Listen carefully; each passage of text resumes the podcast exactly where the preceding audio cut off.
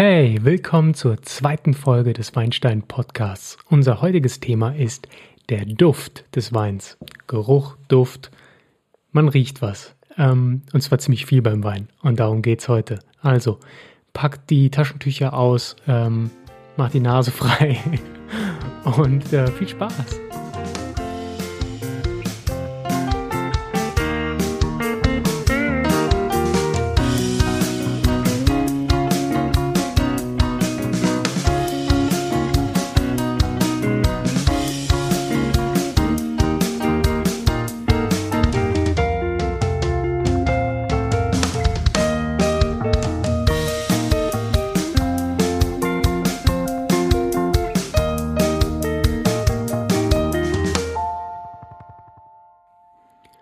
Also, warum ist der Geruch vom Wein so wichtig?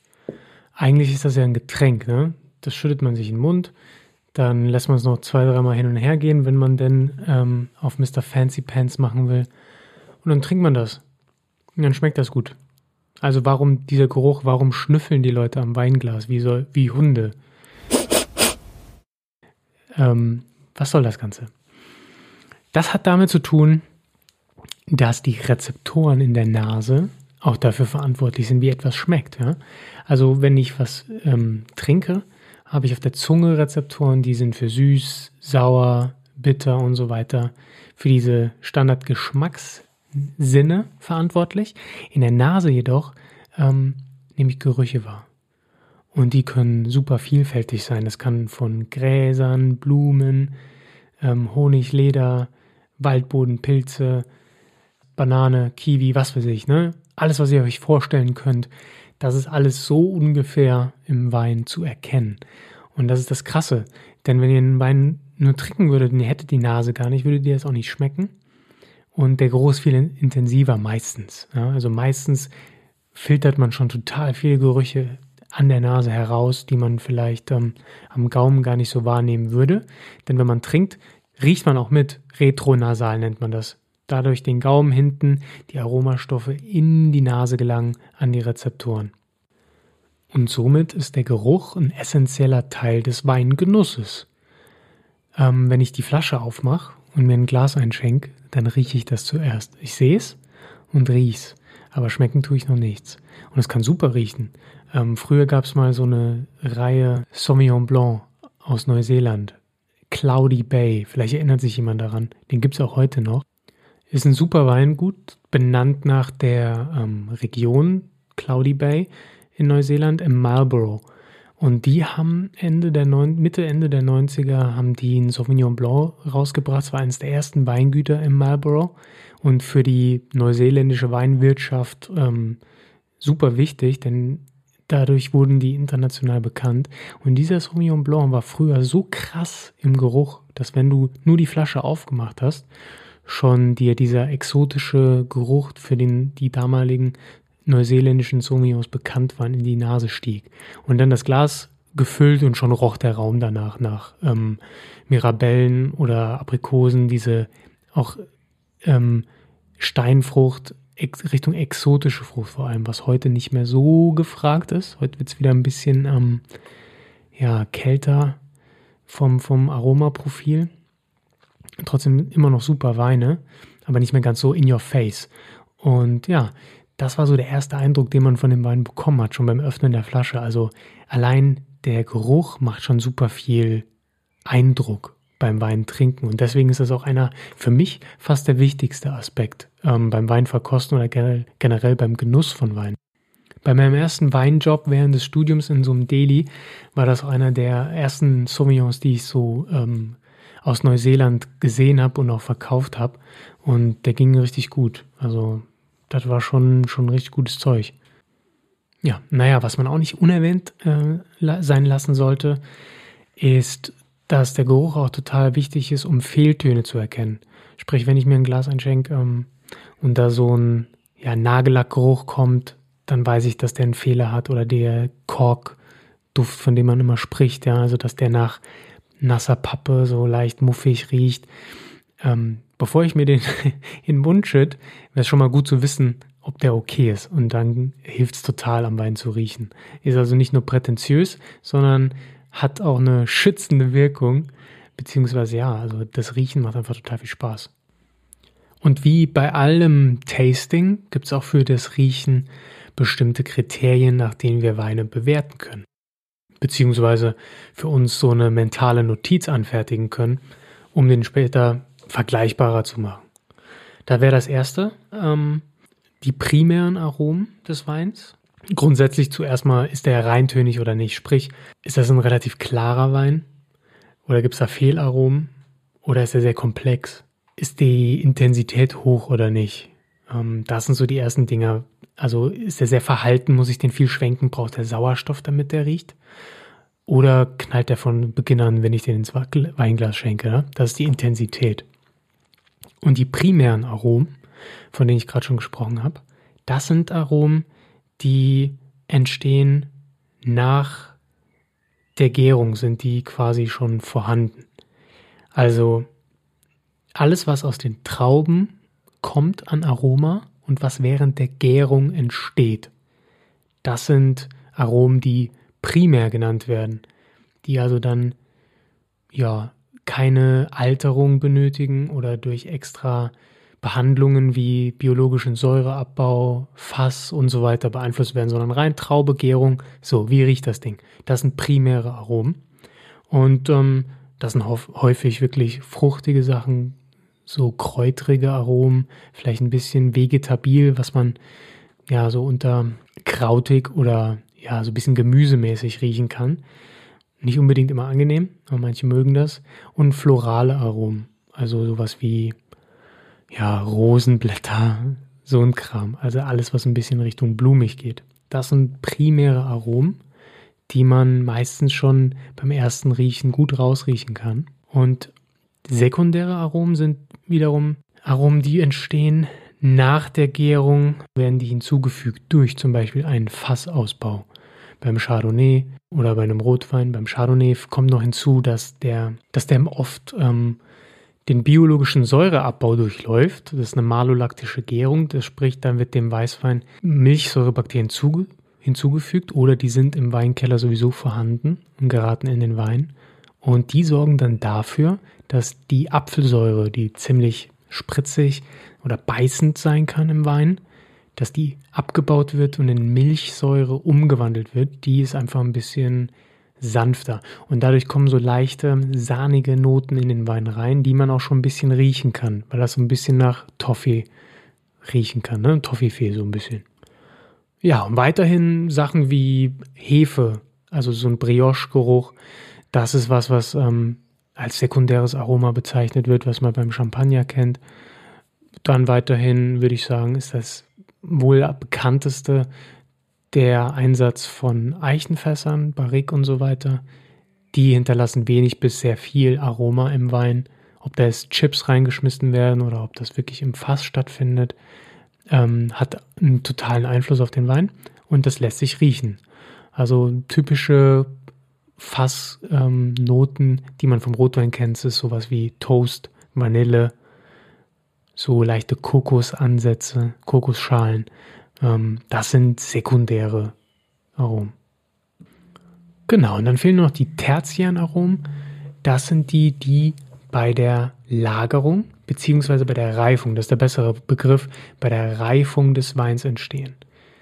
Also, wenn der Wein lange auf der Flasche liegt oder lange im Holz bleibt. Und das hat immer damit zu tun, dass es hier zum Sauerstoffkontakt kommt, sprich Oxidation.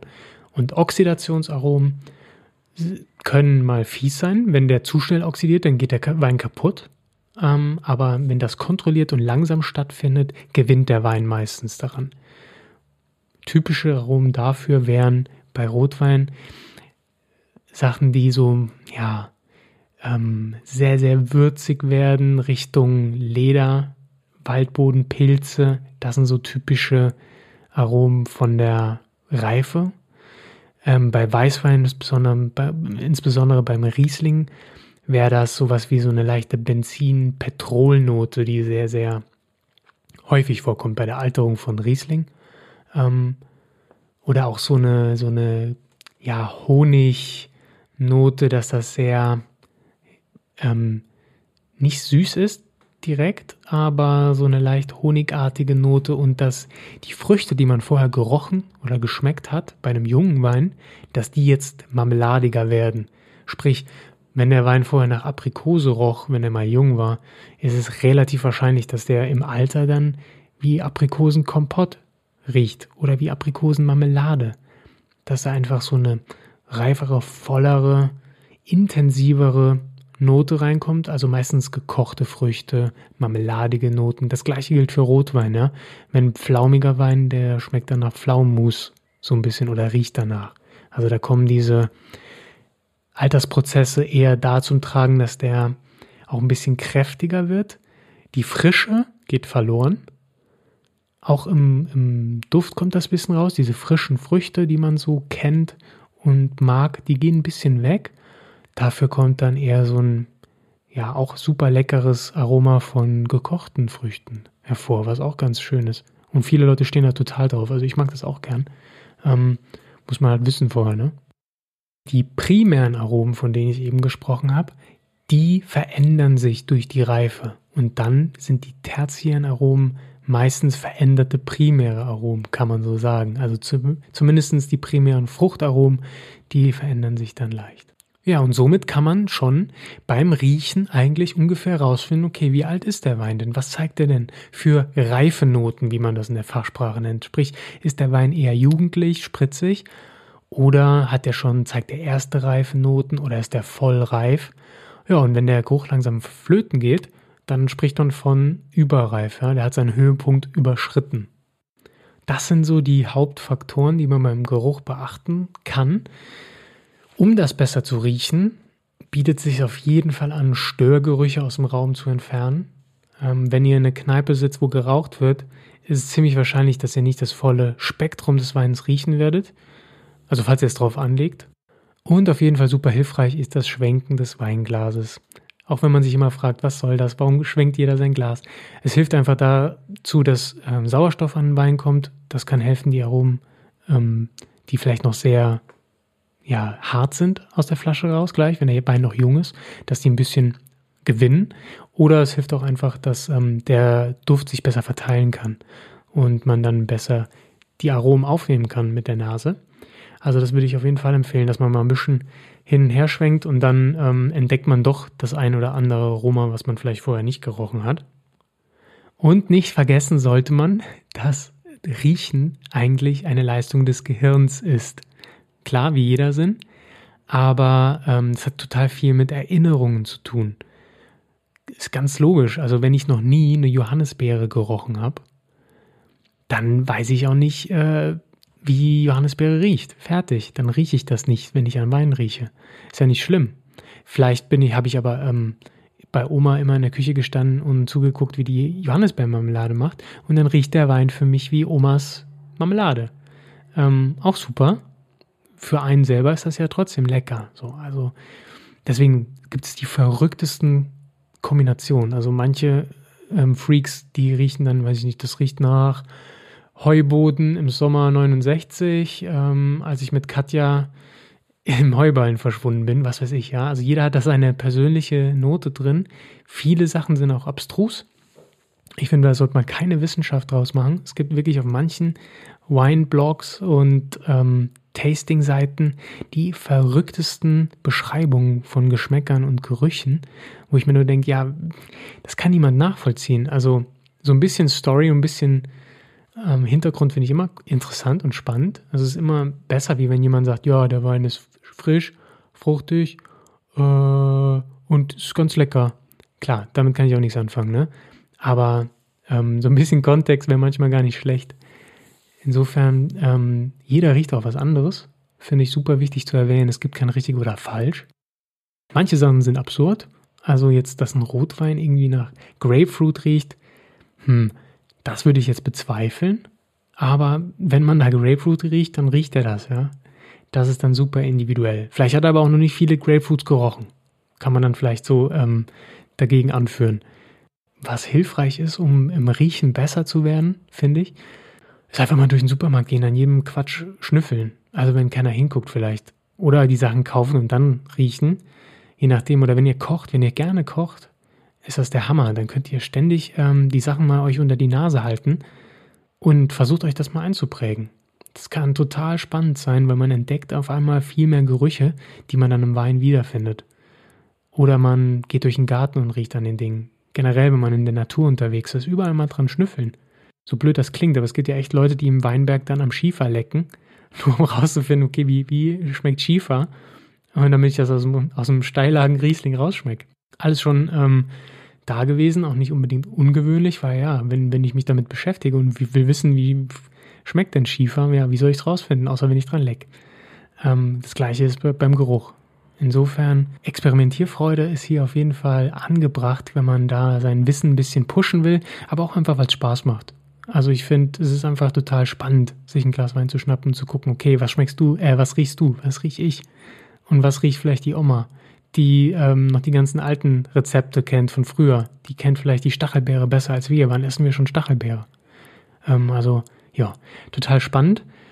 Am nächsten, ähm, in der nächsten Episode geht es um den Geschmack. Das wird sich ein bisschen überschneiden, weil wie gesagt, viele Sachen sind retronasal. Ähm, viele Geschmäcker spiegeln sich einfach in der Nase wieder. Dann wird es eher darum gehen, um süß, sauer, bitter und so weiter. Ähm, und sowas wie Alkohol, den kann man nämlich auch ein bisschen rausschmecken. Ja? Säure, ähm, wie, was passiert da im Mund? Abgang, das hört man ja immer wieder.